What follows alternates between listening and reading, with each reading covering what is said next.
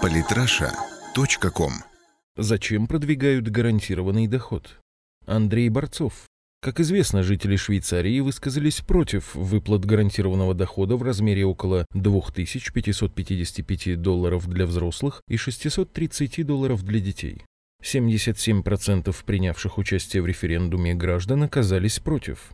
The Local отметил, что за массово голосовали жители ряда кварталов Женевы и Цюриха, то есть крупных городов. Причины такого странного, на первый взгляд, результата активно обсуждаются в интернете, вплоть до того, что отмечается, что цивилизованные европейцы желают честно работать, а не хотят халявы.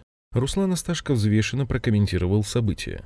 Швейцарцы свели дебет с кредитом, и получилось, что для программы халявного гарантированного дохода не хватает примерно 200 миллиардов долларов в год. Они догадались, что государство эти деньги заберет у них же или у их работодателей, а для экономики и даже для личного кошелька каждого гражданина это закончится плачевно. С самого начала было непонятно, как именно будут забираться деньги а также почему в оценке ситуации не применяется такой параметр, как повышение производительности труда, который выдвигается одним из главных аргументов введения гарантированного дохода. Давайте разберемся в вопросе подробно и системно. Типичные аргументы за ликвидация бедности, уменьшение экономического неравенства, снижение затрат на бюрократию, не надо решать, кому какое пособие положено, но главное – это возможность для граждан заниматься тем, чем хочется, что значительно повысит КПД труда, даже если некоторое количество станет бездельничать. Обосновывается теория локальными экспериментами. Самый известный пример – 2008 год – Намибия. В рамках проекта каждому жителю в деревне Ачевера около тысячи человек выплачивали ежемесячно 100 намибийских долларов, приблизительно 9 евро, в течение года. Результаты вдохновляют. Сократилось браконьерство, дети перестали голодать, их успеваемость повысилась, количество людей, живущих за чертой продовольственной бедности, упало с 76 до 37%.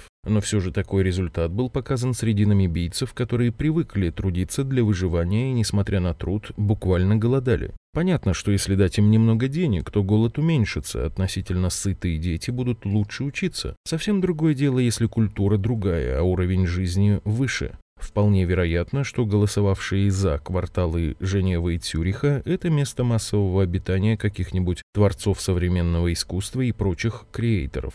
Концепция гарантированного дохода продвигается усиленно и в нескольких странах одновременно. Эксперименты ставятся в Огайо, США, в Утрехте, Нидерланды, в Онтарио, Канада. Есть и еще желающие попробовать. Но реально ли сама ситуация, когда капитал, находящийся у власти, вдруг решил бы помочь бедным трудящимся и просто так поделиться? Вряд ли. Но тогда значит им раздача гарантированного дохода выгодна. Дело в том, что большинство восхищающихся идеей СМИ забывают о нюансе. Гарантированный доход предлагается ввести не дополнительно к работающим социальным программам, а взамен таковых. В Финляндии, например, хотят опробовать такую схему. Институт социального страхования Финляндии, Кела, высказал некоторые предварительные соображения по поводу эксперимента и последующего повсеместного введения в стране безусловного дохода, БД. В итоге БД заменит все остальные льготы, получаемые людьми, и будет сравнительно большим. По расчетам, граждане Финляндии будут получать необлагаемую налогом сумму 800 евро в месяц, а во время тестирования проекта 550 евро.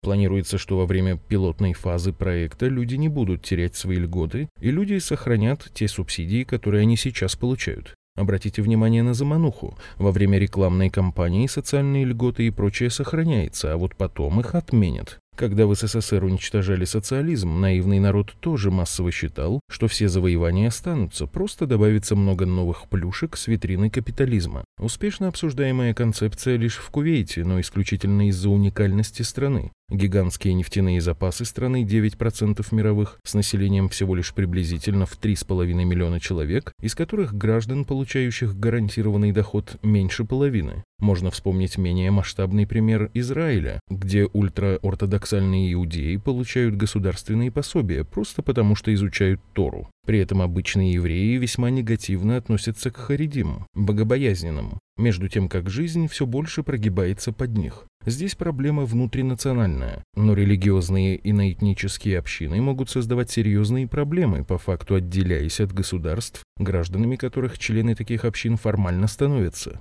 Но не будем сейчас про Европу иммигрантов, об этом писалось уже не раз. Вернемся к Швейцарии. Предлагаемый гарантированный доход, повторимся, не подарок. Как сообщала BBC, после предложенной реформы подоходный налог могли и не увеличить, то есть могли и увеличить. Но налог на добавленную стоимость с большой вероятностью возрос бы на 20-30%. И, конечно, были бы отменены имеющиеся льготы и социальные выплаты.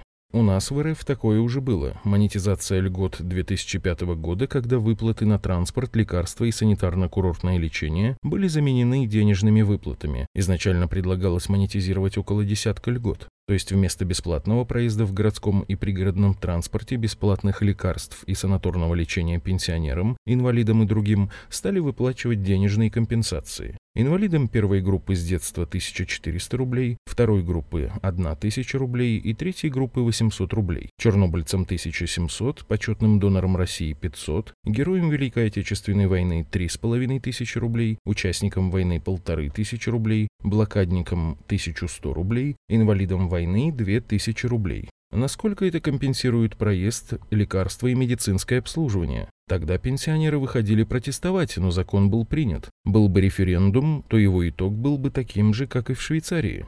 Все просто. Глобалистам нужны деньги как самоценность. Посмотрим на распределение доходов в США, Великобритании и их приспешниках. Очень наглядно снижение доли богатств верхнего процента прекратилось и обернулось вспять с разрушением социалистической системы в мире, когда капиталисты выехали за счет расширения рынка на бывшие соцстраны. А сейчас рост богатств опять замедляется, и этот 1% жаждет освоить что-либо еще. При этом перераспределение богатств по принципу «богатые богатеют, бедные беднеют», а сейчас стремительно уменьшается и так называемый средний класс, происходит не только потому, что они обладают большими ресурсами, но и потому, что устанавливают правила игры.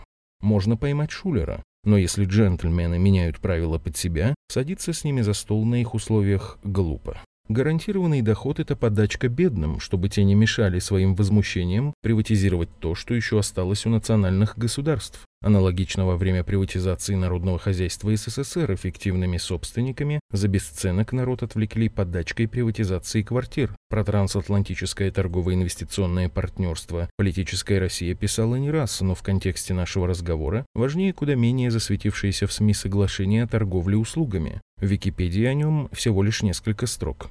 Соглашение о торговле услугами. Планируемое торговое соглашение между 23 сторонами, среди которых Евросоюз и США.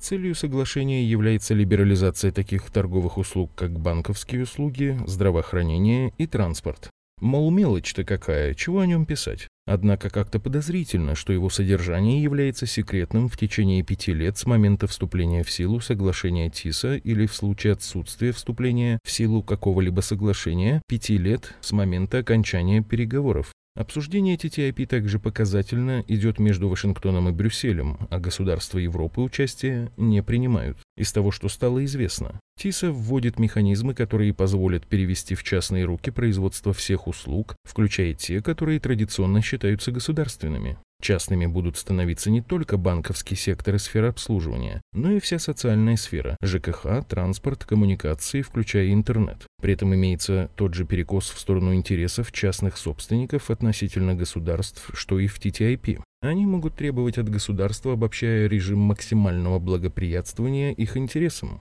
а государства должны лишь поддакивать и шустрее выполнять распоряжения. Мечта либертарианца государства на побегушках у частного капитала. Показательно мнение директора Департамента социологии и финансового университета при правительстве РФ Алексея Зубца, приведенное в российской газете. Мол, Россия со временем тоже может позволить себе выплачивать обязательный фиксированный доход всем без исключения. И логично, что одновременно с раздачей части денег возникнет вопрос о приватизации государственной социальной инфраструктуры. Напомним банальность. Капитализм всегда направлен на максимизацию доходов верхушки, и если вам говорят что-либо иное, значит держат вас за наивного дурака. Частные пенсионные фонды, к примеру, уже показали эффективность по всему миру, зато частные тюрьмы приносят владельцам большие дивиденды. Вот в этом направлении и меняют социальную сферу. Сначала предлагают пряник, а потом оказывается, что пряник уже съеден, зато никто никому ничего не должен. Обанкротился частник, обеспечивающий вам услуги. Да и все, какие претензии? Мало ли кто не вписался в рынок, и вы, и он. А то, что там руководство получило золотые парашюты, так это они были эффективнее вас. Конкуренция. Для того, чтобы действительно не приходилось нервничать о завтрашнем дне, требуется не безусловный доход, а гарантия обеспечения базовых потребностей. Жилья, медицинского обслуживания, безопасности, образования.